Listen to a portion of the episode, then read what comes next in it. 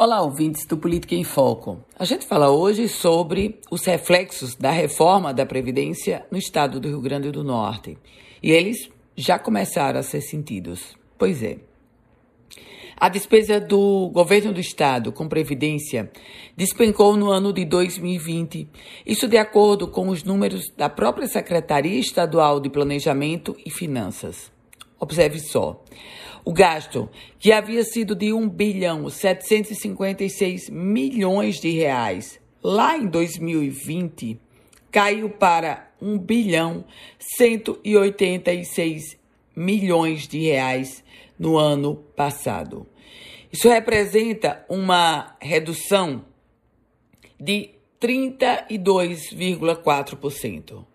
Saímos de uma média de 135 milhões e 100 mil reais por mês para 91 milhões de reais.